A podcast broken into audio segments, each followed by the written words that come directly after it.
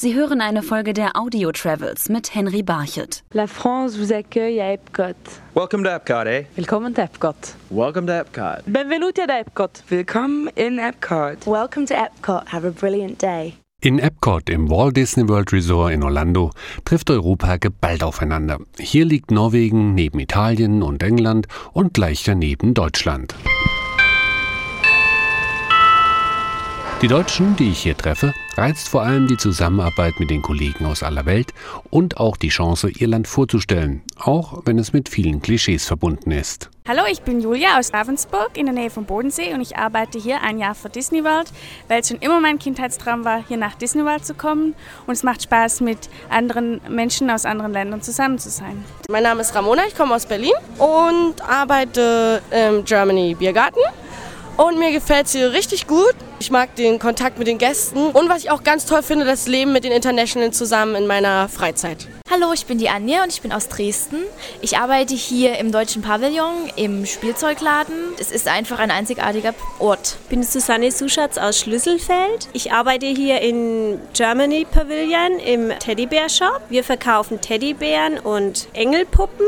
Und ich bin hier bei Walt Disney, weil ich denke, dass es eine gute Sache ist. Man lernt viele Leute kennen und es macht Spaß. Ganz anders dagegen die Stimmung in Port Lucie an der Sandpiper Bay.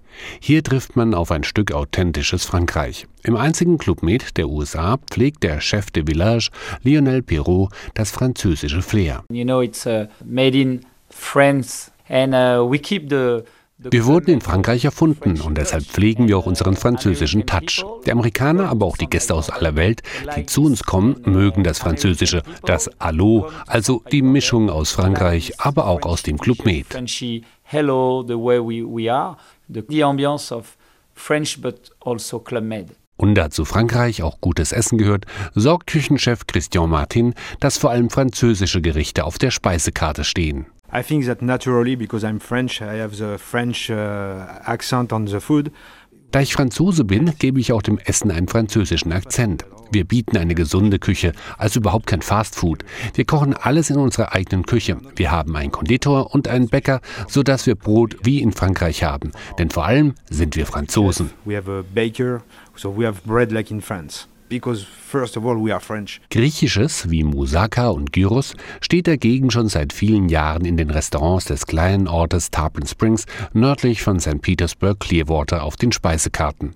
Gegründet wurde der Ort von griechischen Schwammtauchern. Warum sich in Tarpon Springs bis heute das griechische Flair erhalten hat, habe ich George Bellaris, den ich hier getroffen habe, gefragt. This is a community that uh, the Greeks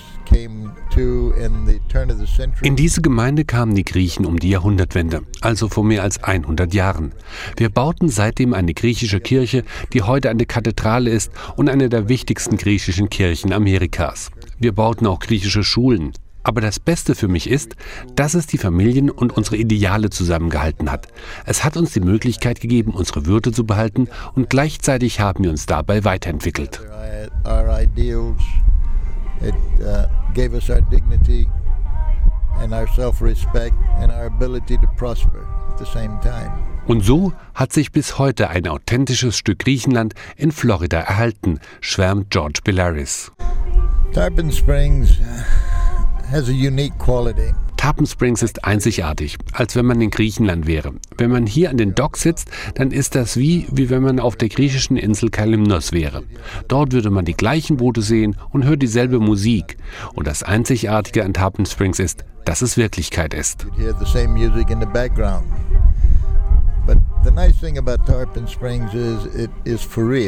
Nur wenige Kilometer weiter bietet sich dem Florida-Reisenden dann ein komplett anderes Bild. Der kleine Ort Dunedin sieht aus, als ob er von Schottland an die Küste des Golfs von Mexiko transportiert worden wäre. Und das trifft nicht nur auf die roten Backsteinhäuser zu, sondern auch auf viele seiner Bewohner, erklärt Peter Kreuziger. Die ersten Siedler kamen vom Schottland und daher auch der Name der Stadt. Bei uns zum Beispiel der Bürgermeister ist schottischer Abstammung, geht oft im Kilt herum. In der High School hier die die Bands und so sind alle schottisch aufgezogen. So da ist ein starker schottischer Einfluss her. Wer also in Florida Heimweh bekommen sollte, der muss sich nur ein bisschen umschauen. Ein kleines Stück Europa findet man an vielen Orten zwischen dem Atlantik und dem Golf von Mexiko. Sie hörten eine Folge der Audio Travels mit Henry Barchet.